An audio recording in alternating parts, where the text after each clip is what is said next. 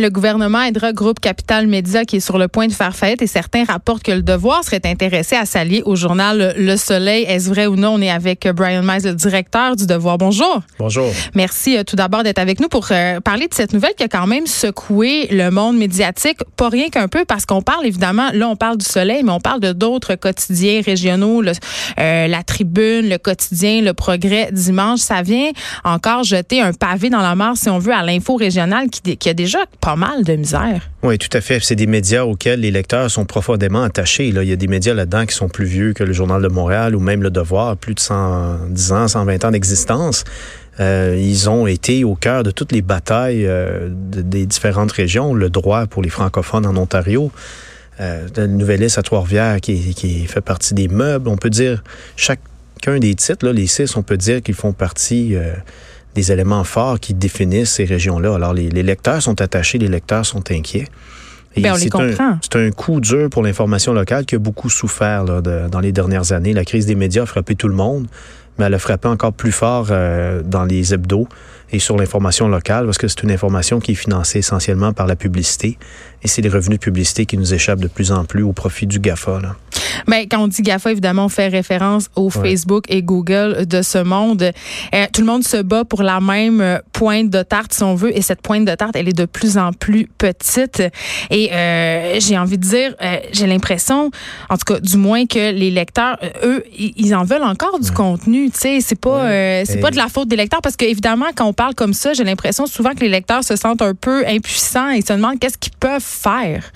Oui, puis d'autres, on a choisi un autre modèle, c'est celui des lecteurs, puis on les prend pas pour des tartes. Et, et notre modèle repose sur l'abonnement. L'abonnement autant en papier qu'en numérique. Et le devoir réussit à avoir deux tiers de ses revenus par sa communauté de lecteurs il y a plus d'abonnés payants en numérique la semaine que d'abonnés papier maintenant. Mais ça, c'est surprenant quand même parce que ouais. des grands euh, des grands médias américains qui l'ont essayé, le New York Times en fait, euh, a essayé d'avoir un wall payant.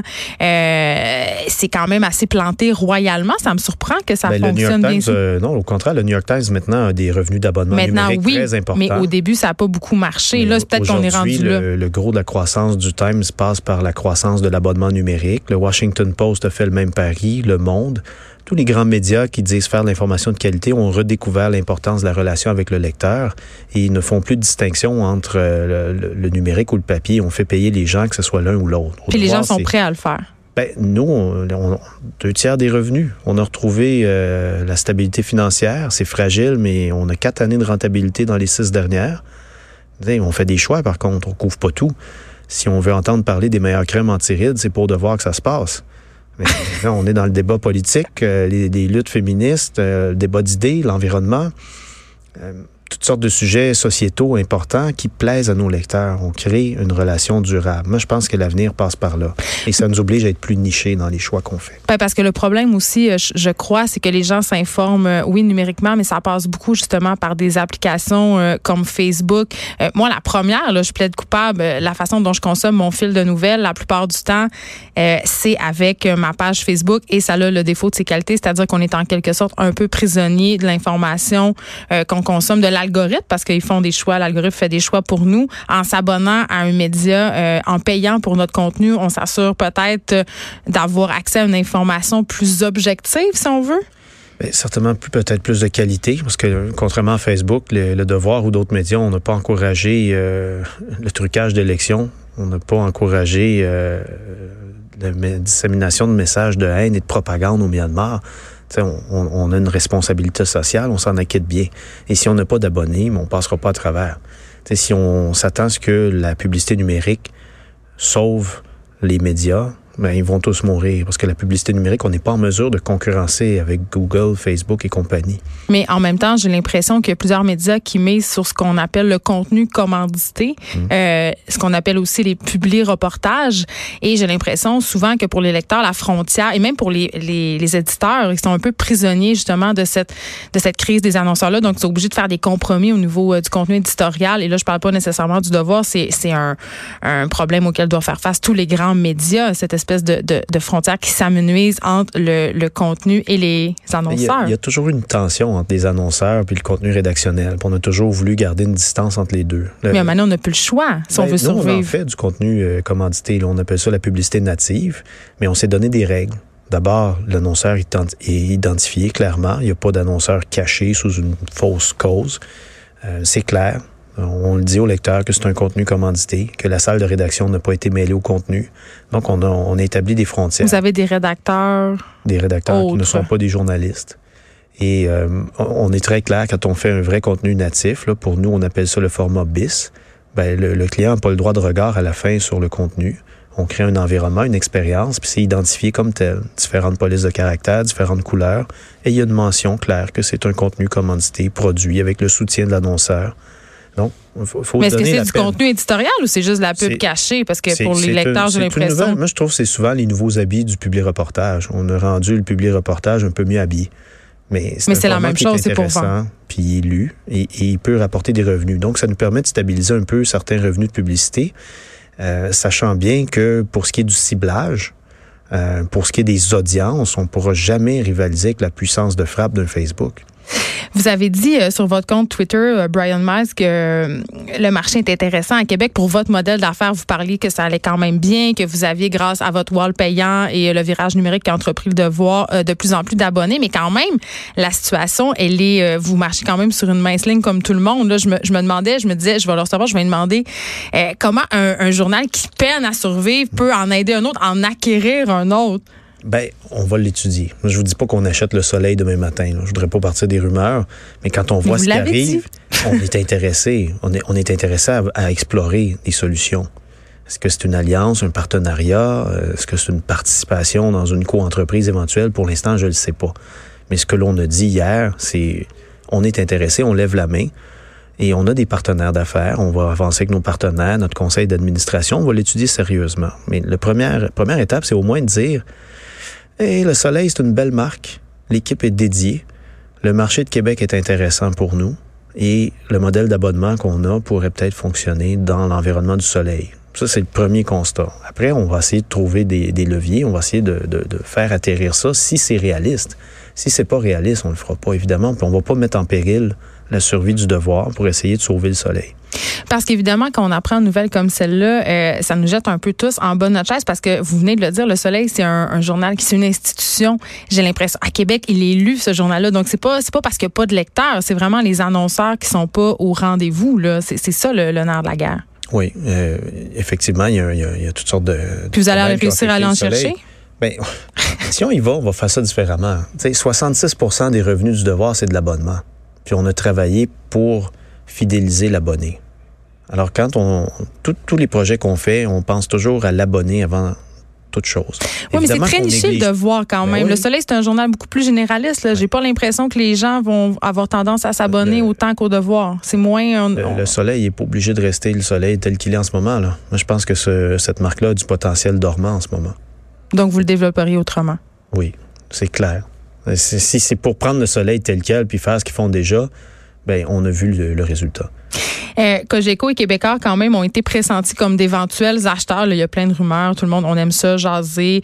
Euh, on s'inquiète quand même de la concentration euh, de la presse. Est-ce que l'intégration dans notre groupe, ça serait une bonne chose? Vous avez parlé tantôt de vous allier avec d'autres groupes. En ce moment-là, on, on écarte aucune option. L'enjeu de la concentration de la presse, effectivement, se pose, mais il se pose différemment que dans les années 80, où il n'y avait pas, ben, il y avait pas de numérique. À l'époque, les moyens de production d'information étaient coûteux. Il fallait au moins être capable de...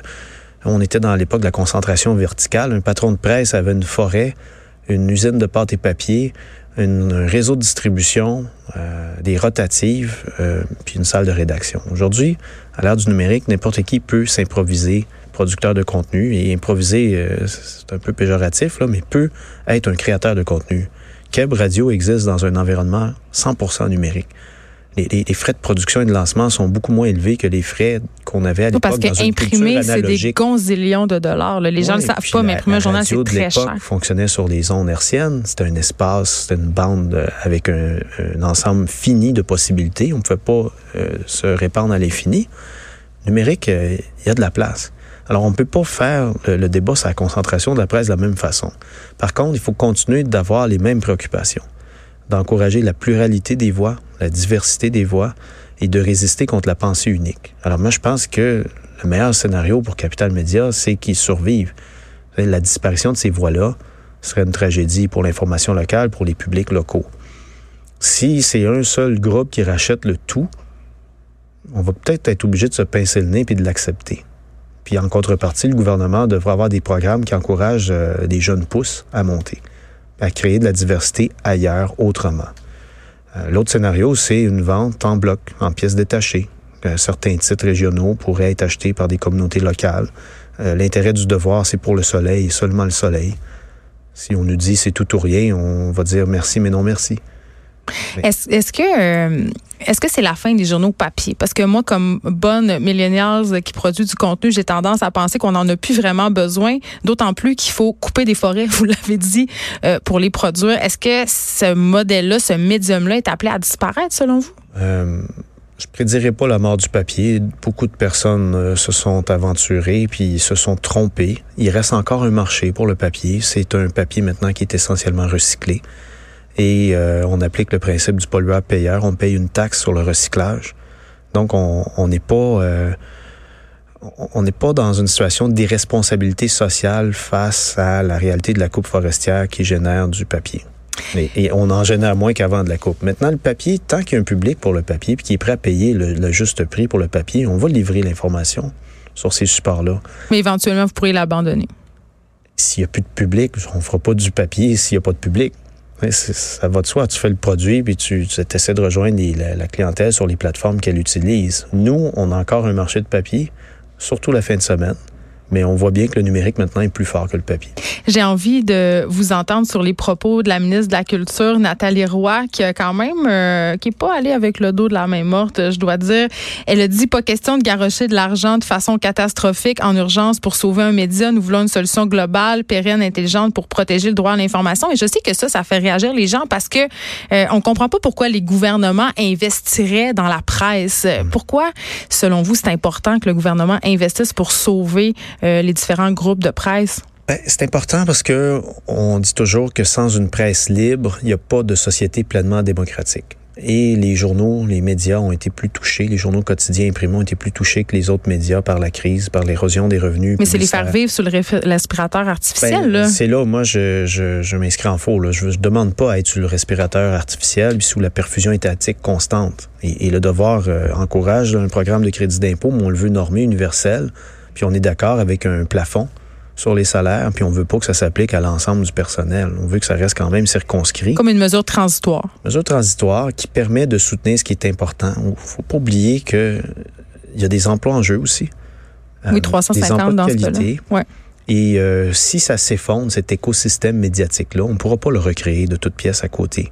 On va perdre dans la diversité des voix, on va perdre des emplois, et la démocratie va pas bien s'emporter. On va se retrouver avec des... Euh, on parle souvent de désert alimentaire dans le domaine de, euh, la, santé, de la consommation, des, des, des, des, zones où il n'y a pas de commerce de proximité, où on n'est pas capable d'acheter des fruits et légumes, de faire une épicerie qui a des dépanneurs cheapo. On va avoir des déserts alimentaires médiatiques si on fait rien. Donc, il y a un intérêt pour l'État de soutenir cet écosystème-là, mais pas à n'importe quel prix et pas en encourageant l'inéquité. C'est Capital Média en ce moment, c'est 15 millions de dollars d'investissement Québec en prêt qu'ils ont obtenu. Une première fois 10 millions, une deuxième fois. Ça ne sera pas la prochaine, la première fois qu'Investissement Québec se plante.